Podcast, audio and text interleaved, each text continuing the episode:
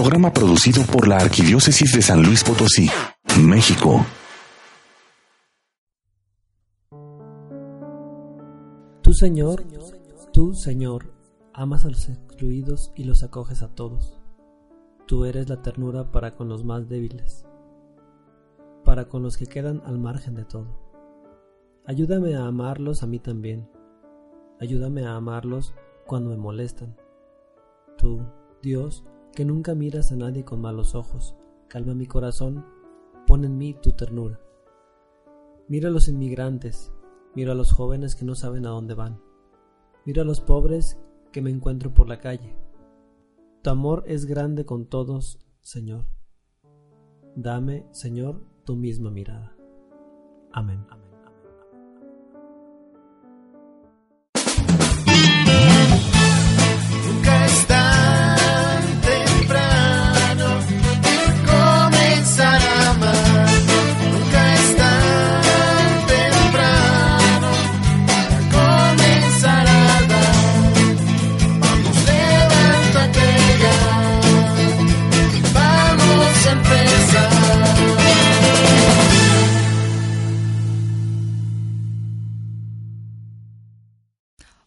Hola, ¿qué tal? Muy buenos días, queridos reescuchas. ¿Cómo amanecieron en esta fría mañana de domingo ya en vísperas de Navidad? Hola, Josué, ¿cómo estás? Buenos días. Hola, Lucero, pues muy contentos ya con el espíritu navideño dentro de nosotros. Espero que también todos los radioescuchas estén igual, ya sonando las campanitas, preparando el brindis, ya para la cena de Navidad, esperando al Redentor. Claro, sobre todo preparándole un buen lugar a Jesús dentro de nuestro corazón, no solo vestidos bonitos, una fiesta bonita, sino que no nos olvidemos de quién estamos realmente festejando. Y bueno, para esto les tenemos un programa muy especial. ¿Se acuerdan que hemos hablado sobre la exhortación apostólica, la alegría del Evangelio? Bueno, pues el día de hoy vamos a hablar acerca del segundo capítulo. Ojalá muchos de ustedes hayan tenido la oportunidad de comprarlo y leerlo. Si no, recuerden que hay muchas oportunidades y hay muchas librerías donde las pueden comprar. No es un libro caro y es bastante interesante. El padre Priego nos ha compartido ya algunas partes muy, muy especiales y el día de hoy vamos a hablar de un tema del cual concierne eh, a todos y es el capítulo segundo de, con título En la crisis del compromiso comunitario. Y precisamente por qué un tema en estas fechas acerca del compromiso comunitario. Porque muchos de nosotros tenemos un espíritu navideño y se nos da por ayudar a los demás, pero queremos que no sea solo en estas fechas, sino que sea parte de nosotros y que día a día nos preocupemos por el que está al lado. Y se preguntarán quién es el que está al lado. Bueno, para eso tenemos aquí a Miguel Carreras, que es antropólogo y el cual nos va a hablar un poquito de esto de la cultura del descarte, que así como se oye, pues vamos a entenderlo poco a poco y a desglosarlo. Buenos días, Miguel Carreras. Hola, muy buenos días, muchas gracias por la invitación. Nuevamente estoy aquí con ustedes disfrutando de este programa. Gracias, Miguel. Bueno, vamos a empezar. Pues, ¿de qué nos habla este segundo capítulo? Bueno, mira, el, este segundo capítulo nos está haciendo referencia a lo que es la vida católica, pero la vida católica en la comunidad, ya sea desde la familia hasta el entorno en el que estamos. Y los retos y los desafíos que se tienen. Ahorita ya lo mencionaste, ¿no? La parte de eh, la cultura del descarte, que es algo que cada vez se vuelve más frecuente y para ponerlo en términos un poquito más sencillos, la cultura del descarte se refiere a esa manera de relacionarnos con las personas, pero relacionarnos en el sentido de que las usamos y las tiramos. Eso sería a nivel personal. Y a nivel más de sociedad, pues tiene que ver con esos sectores que cada vez son más amplios, que ya han quedado totalmente fuera de la economía que ya no tienen ninguna alternativa y que de hecho no tienen posibilidades de salir adelante ellos mismos, ¿no? Que se han convertido en desechos y despojos humanos, que en estas sociedades estamos creando de manera constante y que van desde niños en situación de calle hasta ancianos abandonados y votados como este Ahora sí, como salimos en la mañana a dejar la bolsa de basura para que pase el camión, pues así llegamos y votamos al viejo, ¿no? Para ver quién los recoge o cómo se lo llevan. Y esto es contrario tanto a lo de las comunidades. Por ejemplo, nosotros vivimos en comunidad desde la familia y eso la cultura del descarte va creando individualismo, incluso en esa parte de, del rechazo hasta el grado como de omitirlos en nuestra vida. Eh, definitivo, es la desaparición de cualquier vida comunitaria, ¿no? eh, ya no hay ningún tipo de lazo, ya no hay ningún tipo de afecto, ningún tipo de interés. Este, eh, lo que le pasa al otro no me importa. Si se muere, que se muera. Si se queda sin empleo, que se quede sin empleo. Perdemos la capacidad de sentir. ¿no? De, y de percibir el mundo que está a nuestro alrededor y más allá de la propia satisfacción, de la autosatisfacción, no alcanzo a ver nada más, ¿no? Entonces sí, es eh, lo que se ha llamado, lo que de hecho en esta eh, exhortación apostólica se denomina el individualismo posmoderno. Ya no solo un individualismo más clásico, más tradicional del hombre emprendedor, etcétera, etcétera, sino ya aquí el que rompe lazos con toda sociedad, ¿no? Y con todo contexto. Bueno, sociedad no, se mantienen trabajando, gentes de éxito, etcétera, pero pierden los lazos, los contactos con los seres humanos que los rodean. Y ahora con los medios de comunicación que nos ayudan tanto a esto del individualismo. Bueno, claro, de hecho acabo de ver una nota que se acaba de eh, ya identificar como un tipo de adicción eh, el uso de eh, cierto tipo de celulares y de participación en redes sociales, ¿no? Ya adictos, gente que está entre 5 y 12 horas al día, 5 o 10 horas al día, que empieza a moverse, a desplazarse encorvado, aunque ya no esté mandando los mensajes, ya está encorvado, y este, eh, que a la hora de comer está utilizando, están los mensajes, y si alguien, un ser humano vivo, presente, al lado, le habla o le dice cualquier cosa, se irrita y se enoja, porque lo están interrumpiendo. Entonces ya tenemos la comida familiar, familiar entre comillas, y todo el mundo ahí mensajeando, y el contacto y la vida entre ellos totalmente desaparecida. Oye, nuestros radioescuchas están identificando y están señalando ahorita seguramente, Ay, te, están, te, te, están ventaneando, hijo, te están ventaneando ahí, hermano, o algo, ¿verdad? Muy probablemente, y sobre todo observar lo siguiente, los síntomas, ya como adicción, adicción igual de la del tabaco, de drogas, alcohol, etcétera, tiene sus síntomas. Es empezar a desplazarse a caminar encorvado, una irritabilidad increíble, irritabilidad cuando un ser humano le, presente, le habla, y cuando llegan los mensajes es mucho más tolerante, ¿no? Eh, dificultad para mantener conversaciones eh, largas, enfocadas en cierto tema, ¿no? Son los, los síntomas que se presentan y el estar arriba de cinco horas al día conectados a estos dispositivos. Entonces ya tenemos el total aislamiento de los seres que están presentes. El, ahora sí que el prójimo, ¿no? El que está pegadito a uno. claro. sí, porque a lo mejor estamos hablando con alguien en España y nos estamos mensajeando y ahí esté. Pero a través de dispositivos, ¿no? Y en esta parte de los desafíos, ¿qué más entra dentro de la de cultura del descarte? Bueno, yo creo que hay dos grandes temas. La situación de la economía, eh, o del dinero más que de economía, economía está mal dicho, el dinero propiamente, el uso que se le da al dinero, las características que tiene hoy en día y una serie de cuestiones de tipo cultural, ¿no? Eh, por ejemplo, el dinero tiene que ver con esta situación de todos los excluidos, todos los que estamos descartando, desechando, eh, pero también tiene que ver con una serie de tendencias sobre que estamos creando o estamos haciendo del dinero un dios. En lugar de que el dinero sea un medio para satisfacer necesidades, lo convertimos en la divinidad misma, ¿no? Aquí, por ejemplo, pues vamos a ver qué tan católicos somos o qué tanto idolatramos al dios Mamón, que es el, el oro, el dinero, ¿no? Muy sencillo. En esta Navidad, ¿qué es lo que tenemos en mente? ¿El vestido para la fiesta o Dios? Si no puedo estrenar un vestido y me siento mal porque no voy a poder ir a la fiesta como yo quiero ir, pues es obvio que no es a Dios al que le estamos rindiendo eh, culto. Estamos rindiendo culto al dinero, ¿no? Si no tenemos cierto tipo de productos que se adquieren con dinero, productos materiales, y nos sentimos mal porque no tenemos eso, pues estamos haciendo del Dios, eh, del dinero un Dios, estamos cometiendo idolatría, ¿sí?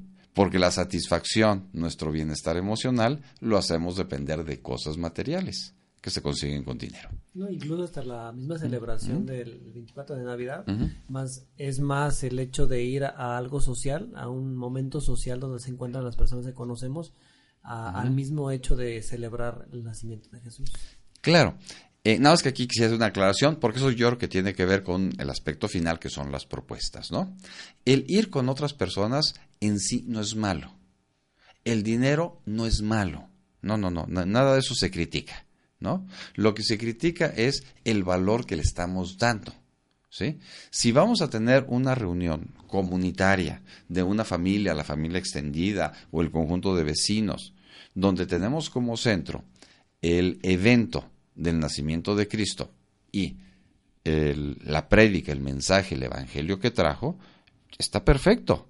Y si además lo hacemos eh, con un gasto económico muy alto porque tenemos muchos recursos económicos, está perfecto. Ese no es el problema. El problema es, sí, el gasto lo estamos haciendo como el centro de nuestra felicidad. Entonces, el tener los objetos de lujo es lo que se convierte en objeto de culto.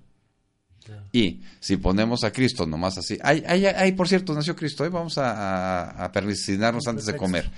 Pues se convierte efectivamente, deja de ser Dios, aquello que guía nuestra espiritualidad, aquello que satisface nuestras necesidades de trascendencia, ¿no? Se convierte en pretexto y lo que se convierte en la divinidad es el gasto, por el gasto en sí mismo y por la satisfacción que estrenar cosas, que eh, gastar dinero, lucir ropa, la comida, mostrarme ante mi comunidad para llamar la atención, entrar a los chismes, al recortar, al descartar, pues a partir del el gasto que se hizo, es cuando se da un tipo, lo que se llama aquí también, la, eh, una, la idolatría del dinero.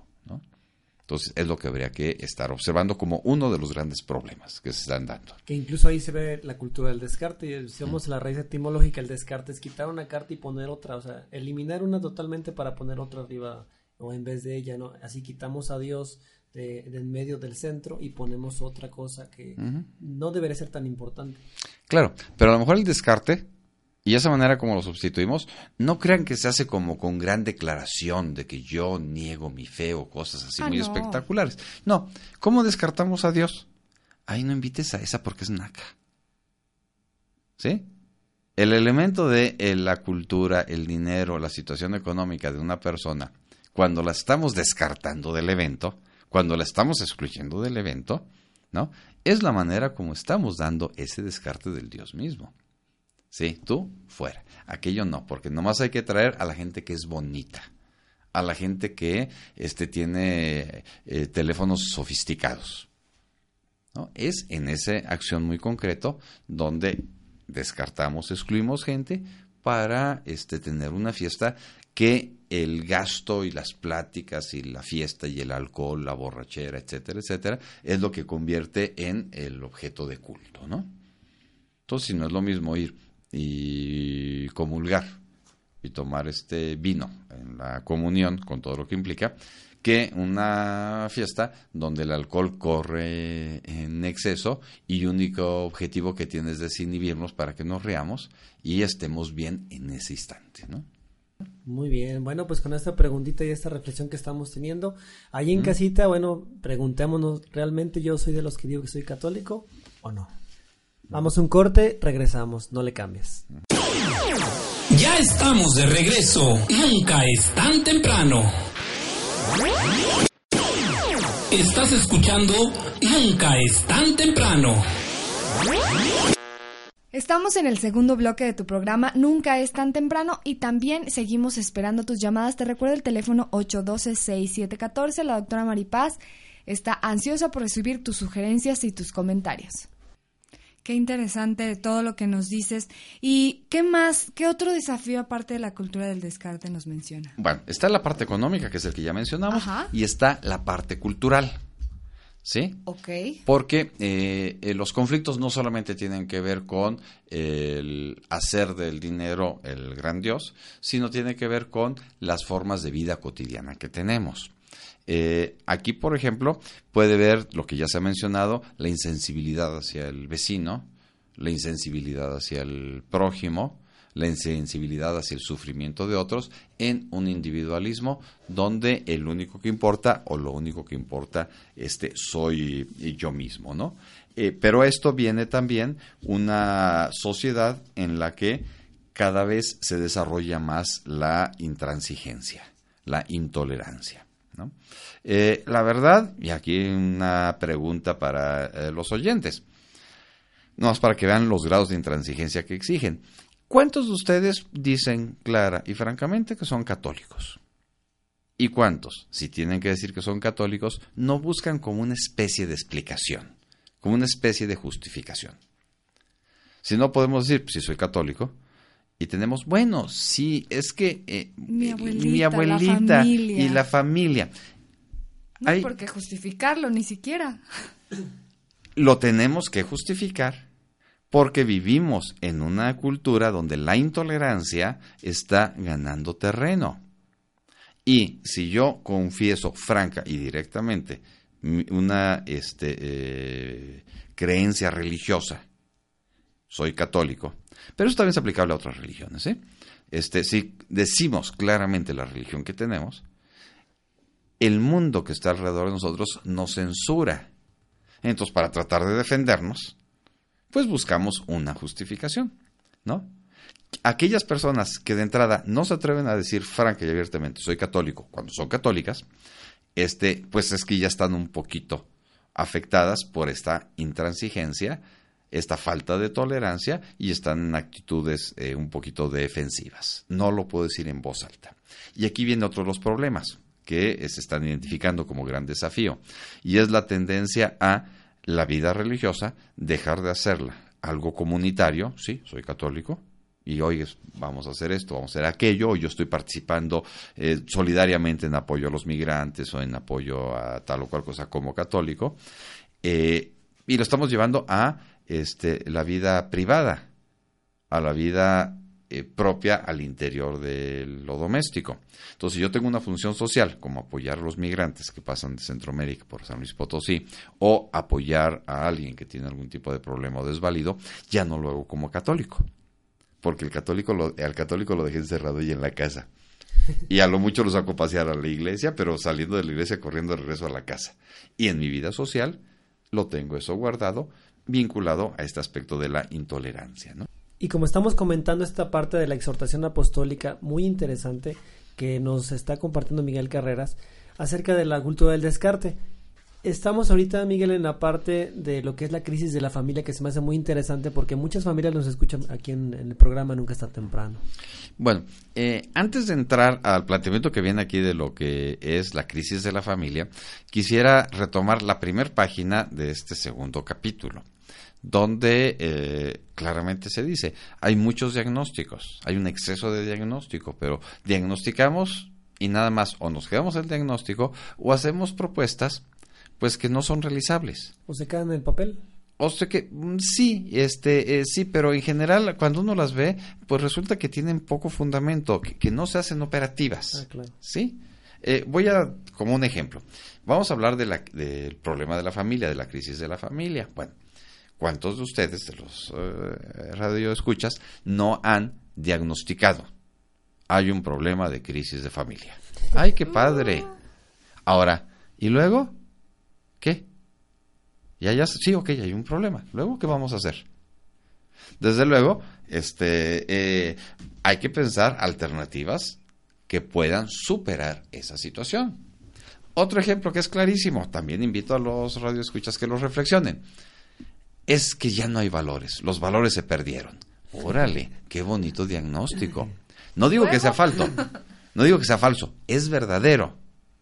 Pero una vez que sabemos que hay crisis de valores, que no hay pérdida de, que hay pérdida de valores. A lo mejor cuando estemos en la cena navideña, pues espero que no digamos hay crisis de valores, los valores se perdieron, y después digamos, bueno, pues salud, que esto que el otro, saludcita.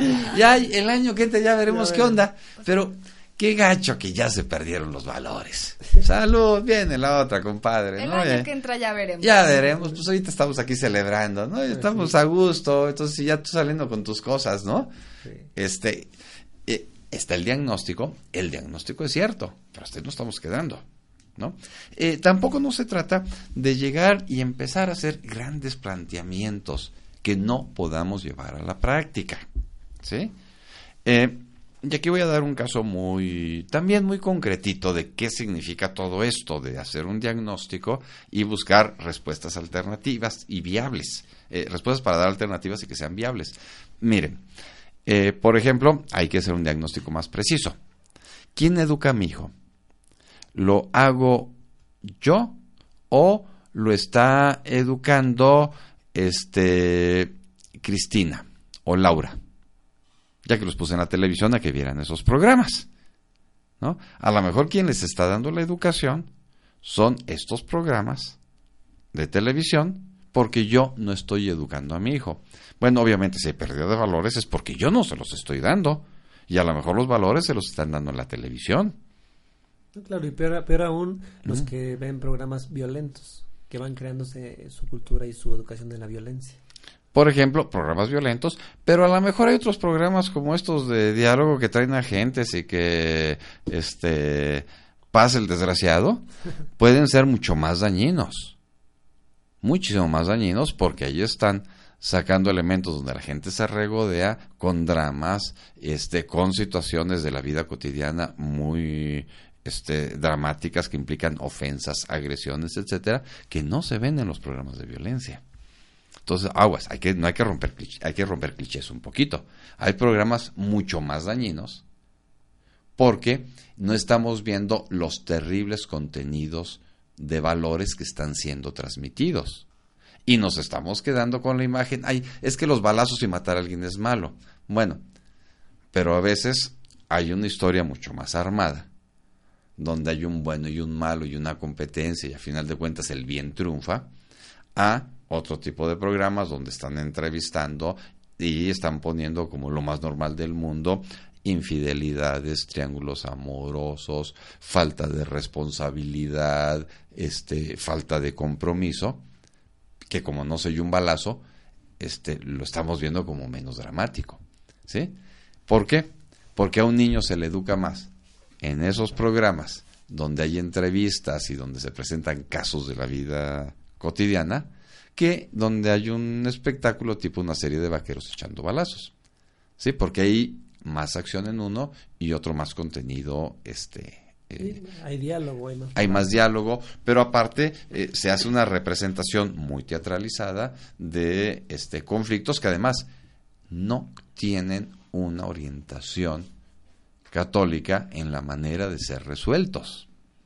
Hay prejuicios hay valores muy relativos, muy subjetivos, muy de a cómo se le ocurren a los que están ahí pero no hay ninguna orientación de corte más claramente eh, católica, ¿no? Entonces yo soy católico, quiero que mi hijo sea católico, pero lo dejo que vea eso. Ahí es donde se pierden los valores, porque de mi generación yo no me estoy encargando de transmitirlos a la siguiente generación. ¿Sí? Entonces, sí, hay crisis de valores, ya lo diagnosticamos. El siguiente punto es la autocrítica. ¿Yo estoy transmitiendo mis valores o yo ya los perdí? Porque ya no les doy importancia. Y luego, desde luego, quiero que mi hijo o que mi hija tenga una cierta conducta ética y moral. Y entonces voy el 24 de diciembre y mientras entre salud y salud me quejo amargamente por la pérdida de valores. ¿No? Entonces sí, diagnostiquemos y vamos pensando qué hacemos. Y vamos buscando esas alternativas. ¿no? Muy bien, y pues después de evaluarnos a nosotros mismos, de diagnosticar precisamente qué estamos haciendo nosotros mal, ¿qué hacer? ¿Qué hacer? Bueno, yo creo que la idea por donde se está marcando es, eh, se utiliza el término de eh, la inculturación. Fíjense que es bien interesante, no está hablando de educación. Y eh, ahí tal vez sí valdría la pena, porque es un término sí es relativamente conocido y sencillo de entender en el ámbito de la antropología, pero no es un término, término conocido fuera de la, de la antropología. ¿no? Entonces, tal vez antes de hablar de inculturación y de la alternativa que está proponiendo, entremos un poquito a este término. ¿no? Eh, pues todos los seres humanos, eh, una característica del ser humano es poseer una cultura.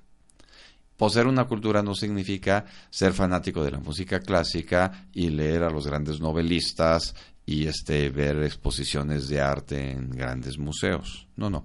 Desde el momento que tenemos un gusto alimenticio, por ejemplo, comer tortilla, comer picante, ya habla de una cultura. Desde el momento que hablamos el idioma español, estamos hablando de un elemento cultural.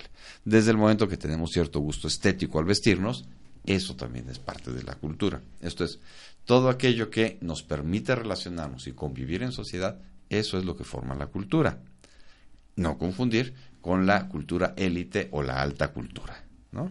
De gente muy sofisticada, que lee mucho, etcétera, ¿no? Entonces, el ir a un baile, el ir a una fiesta, el, el hábito alimenticio, ya se mencionó también la ropa, el gusto estético, los gustos por el tipo de cine, música, otro tipo de cuestiones, es lo que hace la cultura. Pero también la cultura indica toda nuestra estructura de valores, que indica qué preferimos y qué no preferimos. ¿Sí? ahorita ya que estuvimos hablando de los teléfonos inteligentes, pues ahí es claro. Hay gente que se siente más identificada con una marca específica porque les gusta esa marca y porque su corazoncito, por así decirlo, los lleva a preferir ese producto. Ahí eso va a marcar un rasgo cultural, que puede variar de los que prefieren otro tipo de marcas, ¿no? Ahorita hay dos grandes empresas que están compitiendo, ¿no? Y los usuarios se van por una o por otra, y cada uno argumenta a su favor. Bueno, estamos viendo ciertos gustos y ciertas preferencias. Eso también es la cultura, ¿no? El punto es el siguiente todo ser humano nace dentro, en el seno de una familia y se desarrolla dentro de una familia.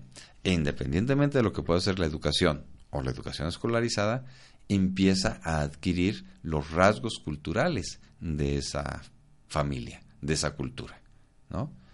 Quienes han nacido dentro de una familia católica, pues desde muy pequeños empiezan a ver dentro de su casa algún tipo de imagen religiosa. Habrá algunos que tienen a la Virgen de Guadalupe, la mayoría en este país, pero también hay casas que tienen a la Virgen del Carmen, o hay casas que prefieren un Cristo. Eso va formando y va identificando una serie de elementos que le dan identidad y pertenencia a la gente. ¿Sí? Que eso no es educación, esa es inculturización. Esa es la incultura, sí, donde uno toma los elementos de la cultura donde nació y los incorpora a su propia personalidad. No tiene que haber un discurso educativo, no tiene que haber una pedagogía, no tiene que haber un docente. De hecho, nadie aprende a hablar. La primera lengua, nadie la aprende con un maestro o con una maestra. No. claro que no. En la convivencia cotidiana, el oír las voces de los demás, en la mamá haciéndole que, eh, gestos y caras al bebé, el papá que llega ahí, los hermanitos, etcétera, empieza a través de un proceso de, este, de imitación. Primero es la incorporación de los sonidos, la asignación de significado y luego se empieza a interactuar, ¿no? El hecho que de, tengamos cierta preferencia en el tipo de alimentos, pues la verdad no es que nos preguntaran de bebés, oye, ¿es que prefieres la tortilla o el bolillo? no, pues no. No, no nos comemos el plato y llega la mamá y nos regaña, cómete eso y acaba de comer y órale, y órale, y ahí están. Y vamos desarrollando nuestros gustos. Claro, al llegar a una edad, podemos empezar a diferenciarnos. Decir, no sabes qué, este, pues a mí me educaron con pura tortilla, pero la verdad yo descubrí el bolillo y prefiero comer con bolillo. Y en lugar de tacos quiero tortas, ¿no? O sí, de niño me dieron que la concha, que el pan dulce, pero ya ahorita de adolescente quiero pizza con coca. Entonces podemos irlo variando. Pero vean cómo este es un proceso que se va desarrollando, se va incorporando en la persona en la convivencia diaria y es la manera como una cultura se transmite. Y en ese sentido, esta cultura no requiere instituciones educativas, no requiere una educación. Es como las tradiciones, igual ahorita las posadas y todo eso, que hay mucha gente que ya no las ve y obviamente después ya no las va a repetir. No, y luego ocurre, entonces si ya hace falta la escuela, ¿sí? Esto es, muchos durante generaciones el cantar, el pedir posada se aprendió en las posadas y mientras se oía la gente. ¿Sí? Hoy en día ya tenemos que ir a una papelería y buscar el librito de los cantos. Porque no fuimos inculturados en esa tradición, sino que ya la vimos más grandes, pero además en la versión moderna de las este, posadas, donde es una fiesta, vamos a llamarla, es una fiesta decembrina, que para darle el toque metemos con calzador y a fuerza el evento de pedir posada. Porque si no metemos el pedir posada no podemos romper la piñata. claro. ¿Sí? Ajá, pues en este ambiente de, de fiesta y de, de fiestas decembrinas, radio escuchas, pues ojalá que hagamos una verdadera posada en nuestras casas y no hagamos nada más una pachanga y pongamos una piñata y cantemos un villancico nada más para que sean fiestas navideñas. Ojalá que estas fiestas sean verdaderamente el nacimiento de Jesús. Vamos a un corte rápidamente, les recuerdo el teléfono en cabina 812-6714. Ahí puedes hablarnos para darnos tus sugerencias, tus dudas, saludos, lo que sea. Son bienvenidos. Vamos a un corte y regresamos, no le cambies. Estás escuchando Nunca es tan temprano. Sigue con nosotros. Estás en Nunca es tan temprano. Así es, y estamos en la penúltima parte de esta entrevista y con este tema de la cultura del descarte, que creo que está muy ad hoc en estas fiestas decembrinas y con todo esto que estamos hablando de fiestas ya se me antojó un ponchecito lucero. Un ponchecito, la posada, pero no sin, sin, sin olvidarnos del rosario y de pedir la posada, de romper la piñata. Ay, sí, todo, todo esto que es parte precisamente de nuestra cultura.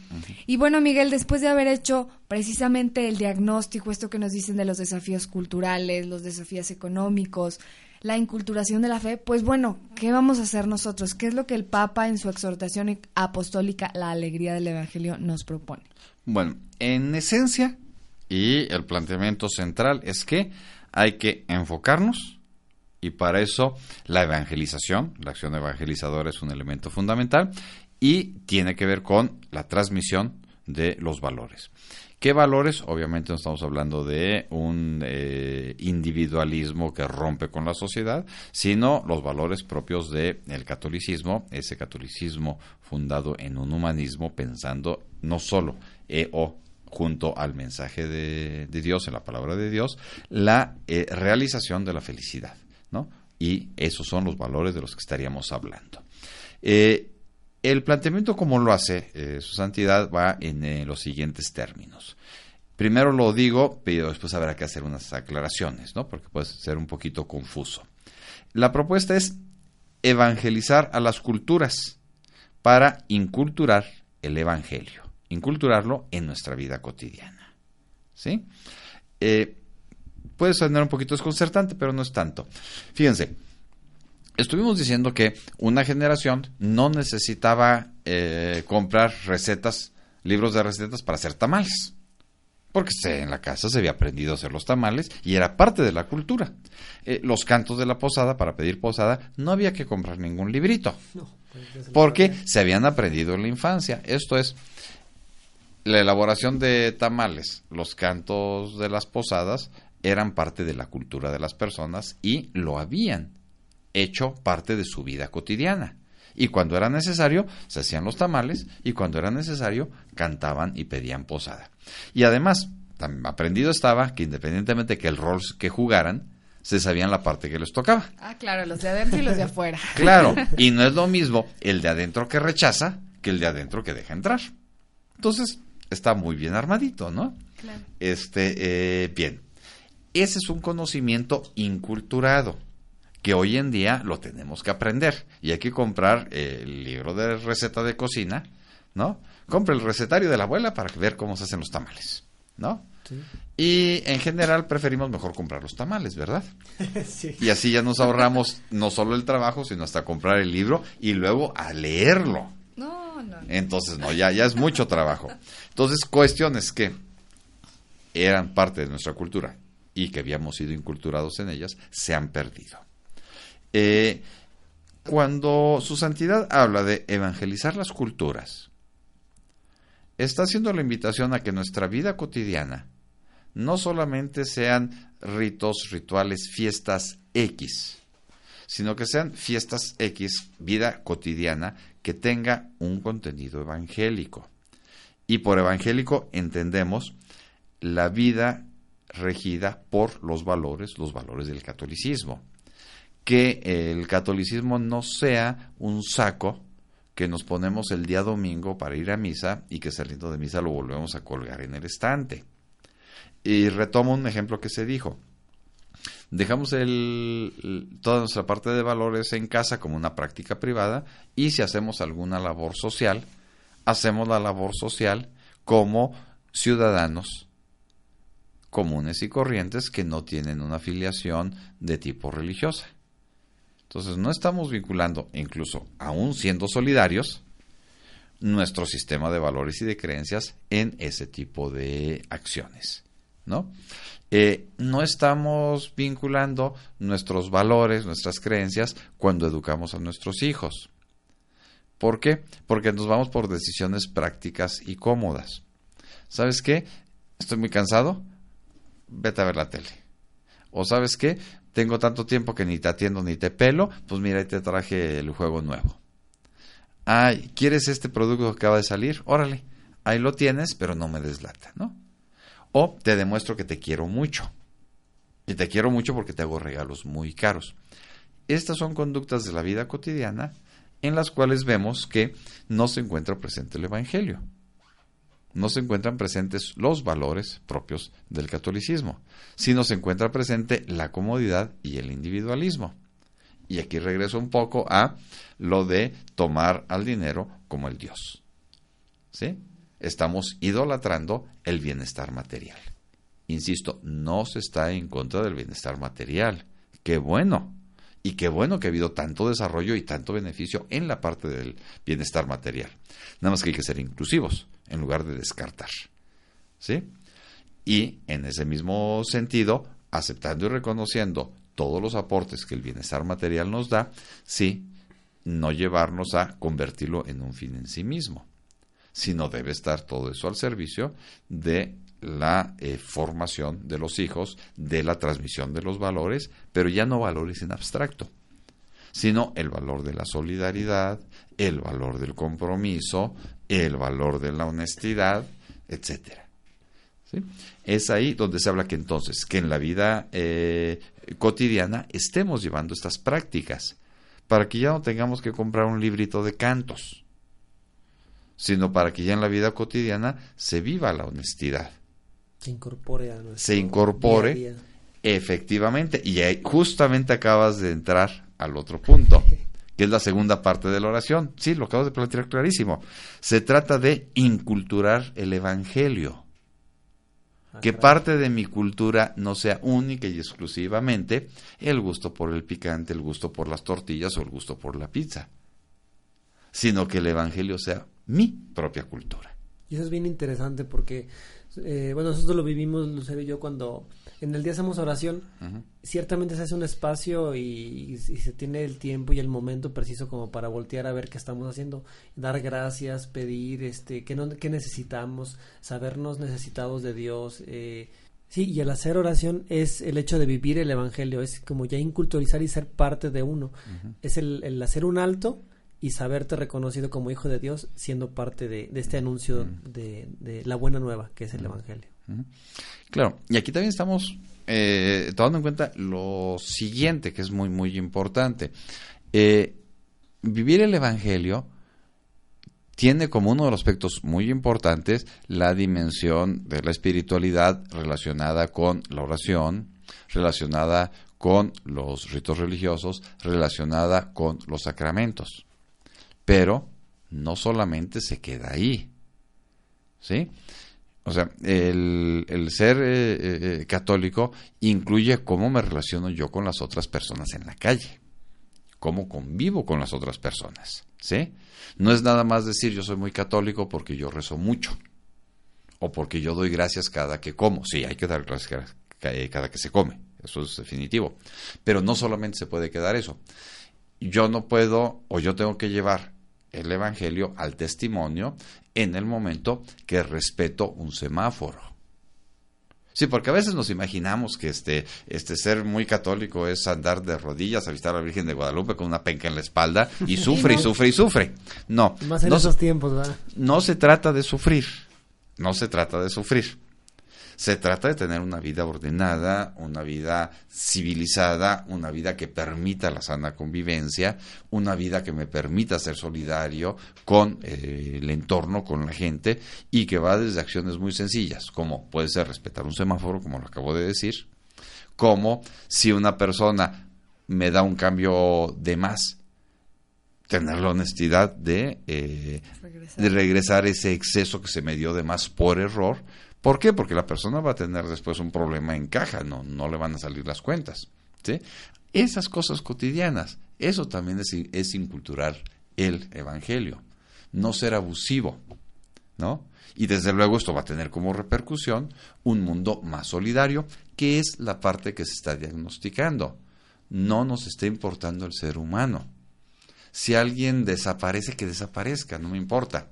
Si alguien eh, quedó fuera de la sociedad porque eh, la droga lo deterioró y lo enloqueció y ya es un objeto inservible, pues no dejarlo como objeto inservible. Es más, trabajar para evitar la creación de nuevos objetos inservibles que en un tiempo fueron seres humanos. ¿Sí? Es esa la parte que se está promoviendo, ¿no? Y todo como centro del Evangelio, porque si hacemos nada más obras de caridad, pero sin tener a, Dios como centro, pues se queda en la parte de la filantropía. Bueno, quiero decir que ahí hay una crítica muy fuerte de esa actitud. ¿Sí? Eh, eh, o sea, el, hacer caridad, el ayudar a los demás, eh, hay que ver en qué términos se está dando. Si se hace de una manera auténticamente cristiana, de una manera auténticamente católica, porque establece que está en el mismo texto este, que hay gente que llega a ayudar a los demás porque busca poder sobre los otros o busca beneficio económico. Beneficio económico entendido en el sentido este, eh, de indebido, de, una tranza, de un algo incorrecto. ¿sí? Entonces sí, efectivamente la filantropía no puede ser la alternativa si está movida por el deseo de poder el deseo, poder para manipular y para conseguir objetivos para mi beneficio, ¿no? Eh, ¿Cuántos gentes no podemos ver por ahí que llegan y organizan grupos humanos, ¿no? Eh, con el fin de obtener beneficios y beneficios materiales situaciones que son necesarias, pero que en realidad, mientras ellos reciben una cantidad mínima de beneficios, quienes los está organizando, se están enriqueciendo de manera impresionante. ¿sí?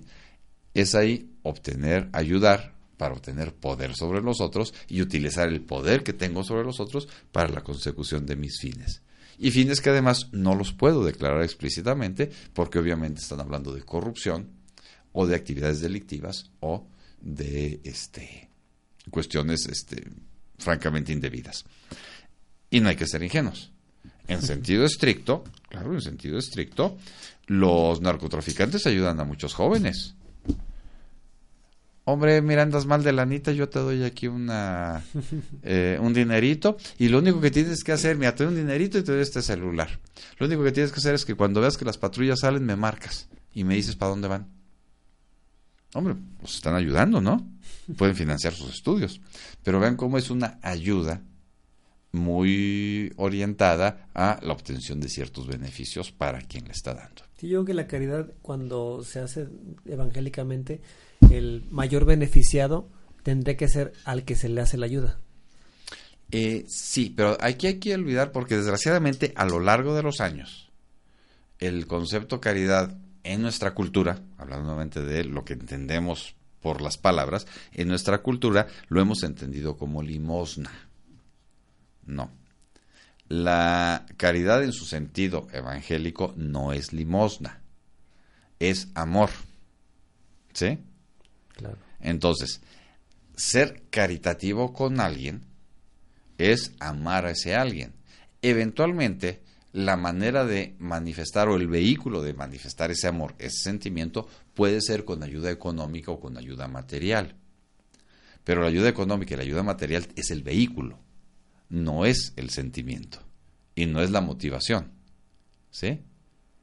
Eh, que es también toda la parte que eh, se critica muy fuerte aquí, que es hacer del bienestar material el Dios mismo y no un instrumento. El dinero es que, o sea, insisto, el problema no es el dinero, el dinero es un medio y debe de utilizarse como un medio, no como un fin. En ese sentido, la caridad sí podemos ayudar siempre y cuando ese dinero, esos recursos, sean un medio para expresar amor. Y expresar amor significa pensar en el bienestar de la otra persona.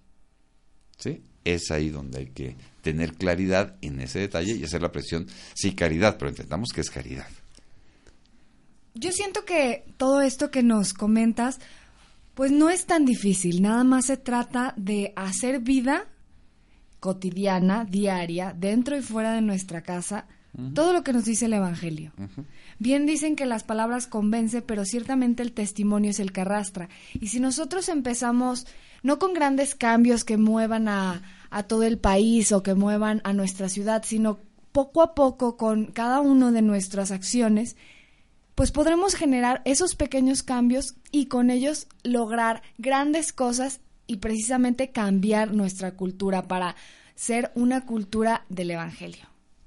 Efectivamente, y tal vez como adultos, que tenemos un poco más de responsabilidad, generar todas estas prácticas cotidianas que se vuelvan automáticas, como es automático ponerle sal o tomar una tortilla en la comida, pero que estos aspectos de eh, caridad, la fe, esperanza, etcétera, se vuelvan parte de nuestra cultura, más que una especie de adorno que a veces sacamos en Navidad o que utilizamos de pretexto para irnos a un terrible reventón, ¿no? Así es, pues con tanto dando ejemplos, yo creo que queda más que claro esto de la cultura de descarte. Ojalá que todos los radioescuchas que, que esta mañana nos acompañan, pues lo podamos aplicar en estos tiempos de Navidad, en estas épocas decembrinas y podamos ayudar, tener como centro a Dios y podamos vivir unas fiestas decembrinas lo mejor posible. Miguel Carreras, pues muchísimas gracias por acompañarnos en, en esta mañana. Que este, ojalá que pase unas excelentes fiestas decembrinas y que, que Dios nazca en tu corazón. Muchísimas gracias, gracias nuevamente por haberme invitado y ya saben, estoy a sus órdenes. ¿En dónde te pueden contactar? Bueno, este, eh, para, hay un número telefónico que es el 44 48 01 96 73. Este, tengo una página en eh, Facebook, también como Miguel Carreras Lomelí. Nada más que aguas. Hay otro Miguel Carreras, que es mi hijo. Nomás vean la cara y ahí van a ver la edad. si ven a alguien como de 20 años, pues no soy yo, ¿verdad? Ese es mi hijo. Este, eh, o finalmente, en, tengo una cuenta de correo, es carreraslomeli, arroba gmail.com. Muy bien. Pues bueno, vamos a un corte brevemente, regresamos, les recuerdo el teléfono en cabina 826714 y estamos de regreso en un breve momento. No le cambies. Estás escuchando Nunca es tan temprano. Ya estamos de regreso. Nunca es tan temprano. Y estamos en el último bloque de tu programa Nunca es tan temprano. Gracias por dejarnos entrar a tu hogar. Y bueno, pues estamos llegando a estas fiestas decembrinas muy alegres y con el deseo de que Jesús nazca en nuestros corazones, ¿verdad, Lucero? Es correcto, Josué. Así que, queridos redescuchas, no dejes que esa llama de la fe por el nacimiento de Jesucristo se apague. Y precisamente para continuar con esta fe que tenemos, vamos a ver qué es lo que Dios nos quiere decir en este domingo a través de su melodrama evangélico. Así que dice luces, micrófonos y, acción.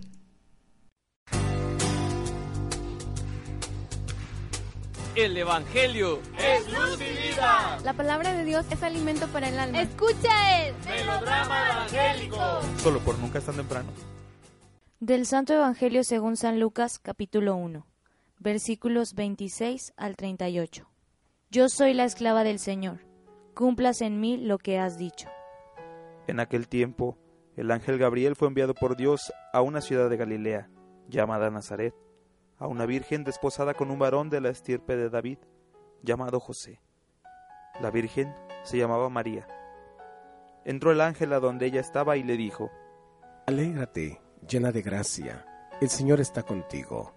Al oír estas palabras, ella se preocupó mucho y se preguntaba qué querrá decir semejante saludo. El ángel le dijo, No temas, María, porque has hallado gracia ante Dios. Vas a concebir y a dar a luz a un hijo y le pondrás por nombre Jesús. Él será grande y será llamado Hijo del Altísimo. El Señor Dios le dará el trono de David, su padre, y él reinará sobre la casa de Jacob por los siglos, y su reinado no tendrá fin. María le dijo entonces al ángel, ¿Cómo podrá ser esto, puesto que yo permanezco virgen? El ángel le contestó, El Espíritu Santo descenderá sobre ti, y el poder del Altísimo te cubrirá con su sombra. Por eso, el santo que va a nacer de ti será llamado Hijo de Dios. Ahí tienes a tu pariente Isabel, que a pesar de su vejez ha concebido un hijo, y ya va en el sexto mes, la que llamaban estéril, porque no hay nada imposible para Dios. María contestó, Yo soy la esclava del Señor, cumplas en mí lo que me has dicho. Y el ángel se retiró de su presencia. Para nuestra reflexión. Este es su servidor el Padre Roberto Mena, siervo misionero de la Santísima Trinidad.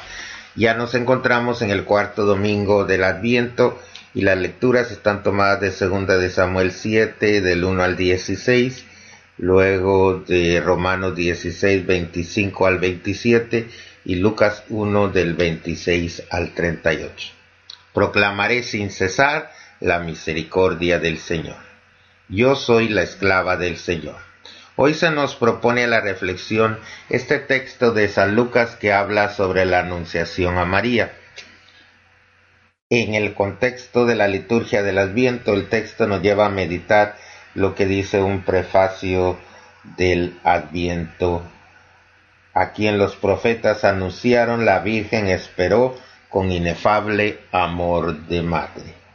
A imitar a María como el modelo auténtico de preparación espiritual a la Navidad. Si en los domingos anteriores la predicación y el testimonio de Juan Bautista subrayaba la necesidad de una profunda conversión interior para acoger en nuestra vida al Señor, la actitud de María debe ser vista como la más apropiada a la comprensión del misterio mantenido en secreto durante siglos y que en Cristo es revelado y tiene su cumplimiento. Por su fe, María es la protagonista y es el testigo único de la encarnación. Este misterio fue objeto de su asidua e íntima meditación, porque la fe no es una improvisada llama fugaz, sino un fuego tranquilo y constante. María, dice San Agustín, creyendo concibió y dio a luz a Jesús. Lo concibió en la mente antes que en su seno, abriéndose a la luz de Dios y abandonándose a él. La Virgen Nazarena es el modelo de la comunidad eclesial, que celebra y vive estos sagrados misterios a partir del momento en que es la Virgen que escucha, que no presta solo sus oídos al anuncio, sino que lo acoge con fe tal como exige la palabra de Dios. La inicial turbación de María al saludo del ángel indica entonces una espontánea reacción de su humildad, porque cuando el ángel le plantea la maternidad mesiánica, ella no tiene nada que objetar, ella solo pregunta, ¿cómo podrá hacer esto? puesto que yo permanezco virgen. El ángel por su cuenta tampoco objeta sobre lo legítimo de la pregunta. Comunicando a María la misteriosa intervención divina en esta maternidad, la tranquiliza y la invita implícitamente a dirigir al poderoso y al santo todo lo concerniente a la encarnación del Hijo. El inicio de la obra divina de la salvación comienza con un doble sí, el sí del Hijo. Entonces dije, he aquí que vengo a hacer, oh Dios, tu voluntad.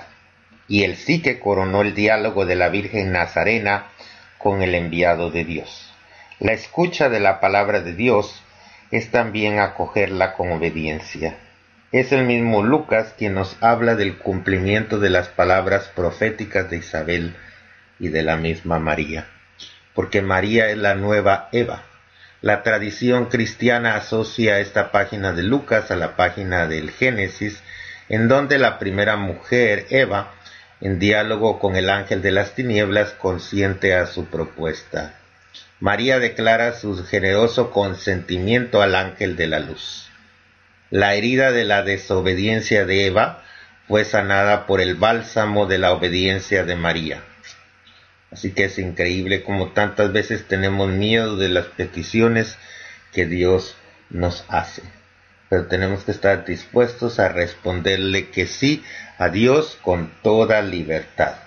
El sí de María ha sido el principio de su grandeza y la de nosotros también de nuestra más verdadera y urgente liberación. Dice la carta a los hebreos que Cristo, aun siendo hijo, aprendió sufriendo a obedecer.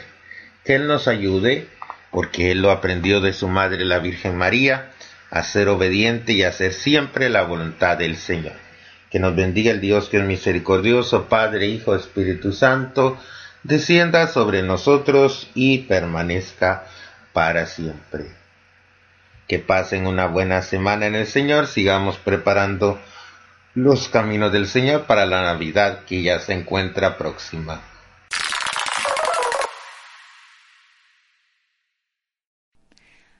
Muchísimas gracias al ingeniero David y a su equipo por este melodrama evangélico, así como al sacerdote por su comentario. Y claro que sí, vamos a mandar felicitaciones a nuestros cumpleañeros de esta semana. Una felicitación y un abrazo muy fuerte a Liz Martínez, Noemí Salazar, a Joan Offer, a Noé Estrada, Luz Castro, René Pierdán, Lalo Chávez, Vero Miranda, Marce Gómez. También mandamos una felicitación a nuestro querido padre Valentín Carvajal, a nuestro excompañero Daniel Alvarado, quien nos escucha desde Tierras Regias, y también una felicitación muy grande a Goretti Miranda y Jenny Auses, que también son cumpleañeras de esta semana. Que Dios los bendiga a todos. Y también a todos los que nos escuchan en el programa, que Dios les bendiga a todos ustedes. Reescuchas, hemos llegado a la parte final de este programa. Sin embargo, te recuerdo lo que dijo nuestro querido Papa Francisco. En la carrera hacia la Navidad, mucha gente se preocupa por todo lo que aún no ha hecho de sus preparativos de vacaciones. En cambio, es mejor pensar en todas las cosas buenas que la vida les ha dado. Y estoy muy de acuerdo con él. Piensen en todo lo bueno, todas las bendiciones que han recibido, no solo en este año, sino a lo largo de toda su vida. Agradezcanle y sobre todo hagan vida esta fe que todos compartimos y vivamos con alegría el Evangelio. Pues un abrazo a todos ustedes que nos escuchan. Les deseamos una feliz Navidad en compañía de todos sus familiares y seres queridos. No se olviden del festejado y si tienen alguna posada, invítenos. Nos escuchamos la próxima semana y con esta alegría nos despedimos y te deseamos una muy feliz, Navidad.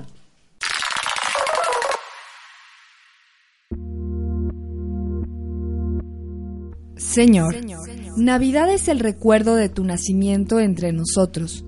Es la presencia de tu amor en nuestra familia y en nuestra sociedad. Navidad es certeza que el Dios del cielo y de la tierra es nuestro Padre, que tú, divino niño, eres nuestro hermano.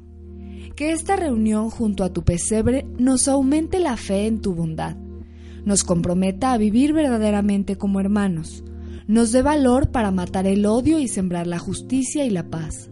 Oh divino niño, enséñanos a comprender que donde hay amor y justicia, ahí estás tú y ahí también es Navidad. Amén.